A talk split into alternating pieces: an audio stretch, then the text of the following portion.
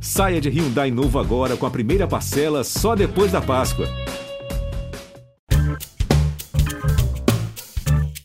Olá, eu sou Edmilson Ávila e este é o um novo episódio do podcast que desenrola o Rio para você.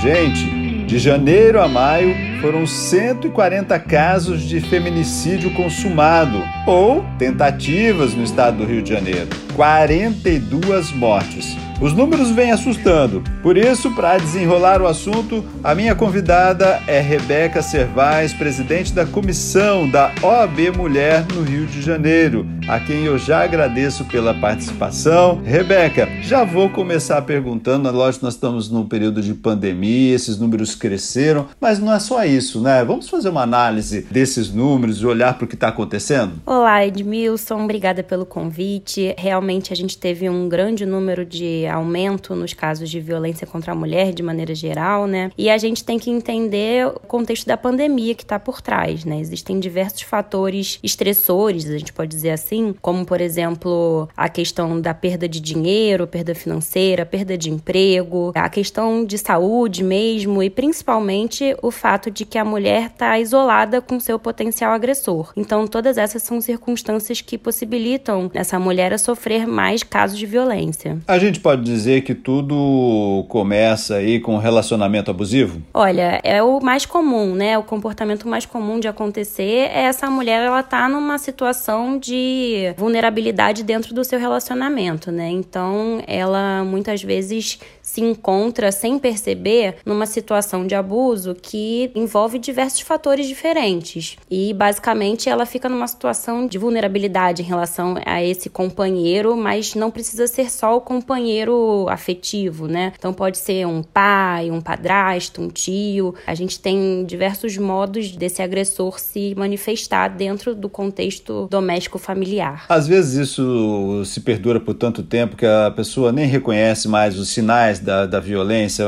As pessoas às vezes imaginam que o sinal de violência é só física, né? Mas não é isso, né? São vários tipos, né? Pois é, Edmilson. Na verdade, existem cinco formas de violência, segundo a Lei Maria da Penha. A gente tem a violência física, que é a mais fácil de ser identificada, né? A violência sexual, a psicológica, a moral e a patrimonial. Então, a gente tem algumas que são mais fáceis de ser identificadas e outras menos, né? Então, a violência psicológica, por exemplo, ela é muito naturalizada ela é muito invisibilizada. E a gente fala que é como se fosse o começo desse ciclo da violência. Muitas vezes a violência psicológica, ela traz sequelas ainda mais graves do que uma violência física. Então tem eh, lá, vamos botar aqui, ciúme excessivo, piadas ofensivas, chantagem, humilhação pública, e aí vai crescendo, né? Pois é, existem diversas maneiras dessa violência psicológica se manifestar. Então, controle de maneira geral em relação ao comportamento comportamento dessa mulher, em relação a ações que ela, onde ela vai, é, quem ela convive. Existe um isolamento muito grande dessa mulher em relação a amigos e familiares. Controle de roupa, essa roupa tá muito curta, essa roupa tá muito decotada. Até controle de redes sociais, dentre outras questões como humilhação, xingamentos, ameaças. Quando o cara fala que a mulher não serve para nada, que ela não sabe fazer nada, tudo isso configura uma violência contra a mulher que vai deteriorando esse emocional dessa mulher, né? Então, ela vai ficando com o psicológico cada vez mais abalado e isso vai criando feridas muito grandes. A gente chama de feridas na alma, né? Que muitas vezes traz problemas como doenças psiquiátricas, como tentativa de suicídio. Então, ela precisa ser tratada da forma grave como ela realmente é.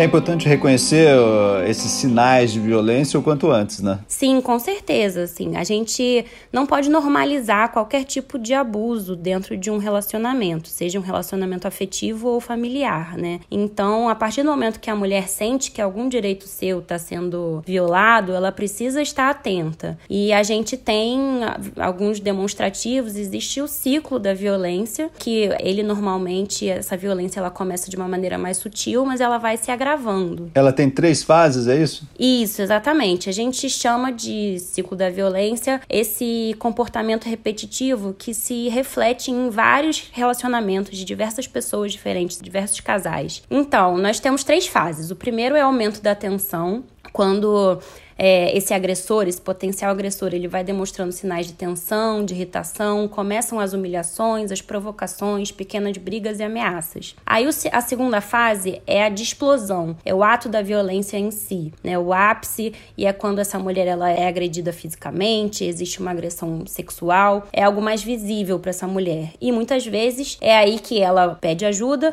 mas ao mesmo tempo é aí que a sua vida está mais em risco, né? É aí que ela pode sofrer o máximo da violência contra a mulher, que é o feminicídio. E muitas vezes, quando ela não é assassinada, quando a violência ela tende a, dar uma baixada nesse ciclo, a gente entra no período que chama lua de mel, que é quando o homem ele se arrepende, ele pede perdão, ele chora, ele promete que nunca mais vai fazer isso e aos pouquinhos ele vai voltando ao aumento da tensão, vai voltando a provocar, vai voltando a humilhar. E isso é um ciclo que se repete, é né? uma roda. Então é ali que ela entra nesse, nesse ciclo ciclo. Ela primeiro vem é, o xingamento, depois a violência mesmo física, aí o arrependimento, o choro, o pedido de perdão, diz que vai tudo voltar ao normal, mas ele volta com a violência. Exatamente. Por isso que tantas mulheres têm dificuldade de sair desse ciclo, né? Porque elas acreditam que esse parceiro vai mudar, elas perdoam ele e aí acaba que essa violência se agrava cada vez mais. E é aí que mora o perigo. Bom, desse ponto, aí tem que buscar ajuda. Como é que se busca ajuda numa situação dessa? O que, que ela deve fazer? Então, existem diversas formas dessa mulher procurar ajuda, né? E é muito importante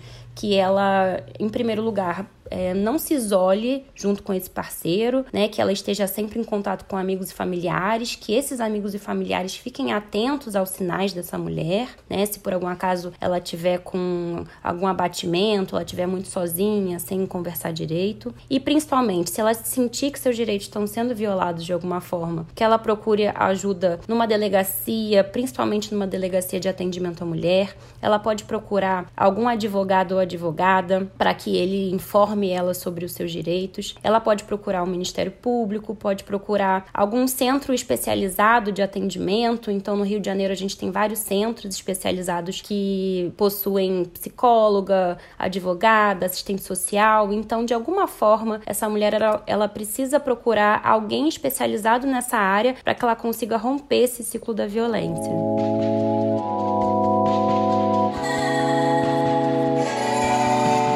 Nós tivemos uma legislação que avançou bem nessa área, né? Mas o atendimento não é a mesma coisa, né? Assim, o Estado não está tão presente, né? Pois é, infelizmente. A gente tem aí a Lei Maria da Penha, que é a terceira melhor lei do mundo no tema de violência doméstica. A gente tem a Lei do Feminicídio, que é nova, que ela foi criada em 2015. Então a nossa legislação é positiva, mas ao mesmo tempo a gente tem uma dificuldade na efetividade da lei, né? Principalmente quando a gente fala no interior, onde o aparato estatal ele tá com mais prejuízo, digamos assim. Às vezes a gente não tem nem uma delegacia da mulher, uma delegacia com pessoas especializadas para esse tipo de atendimento, não é isso? Exatamente. A gente precisa que a mulher tenha um atendimento especializado e sensível em relação a essa questão para ela não ser revitimizada. Muitas vezes ela acaba sofrendo também uma violência institucional quando ela vai procurar ajuda. Quando alguém fala, ah, isso aqui foi só uma briga de marido e mulher, volta para casa. Aquele famoso em briga de marido e mulher ninguém mete a colher,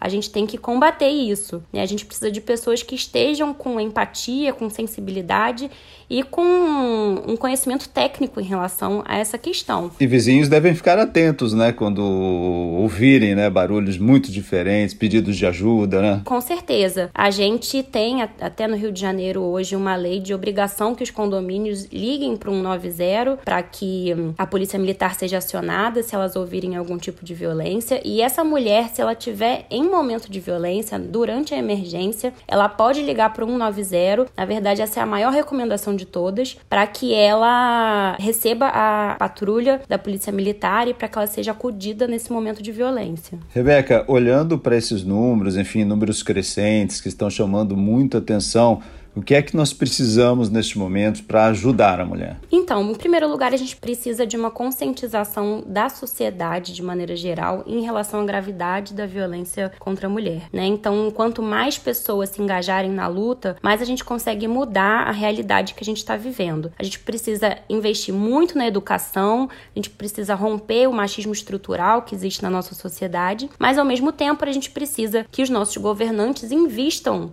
na questão estrutural da rede de proteção a essa mulher, para que as mulheres que já estão sofrendo violência consigam ser aparadas devidamente pelo Estado. Rebeca Servais, presidente da comissão da OAB Mulher no Rio de Janeiro, muito obrigado pelas explicações aqui. Obrigada a você, Edmilson, e contem com a gente na OAB. Estamos sempre nessa luta pelo enfrentamento à violência contra a mulher. Este podcast foi editado e finalizado por Lucas von Seehausen. E eu, Edmilson Ávila, toda semana desenrola um assunto aqui para você. Até o próximo.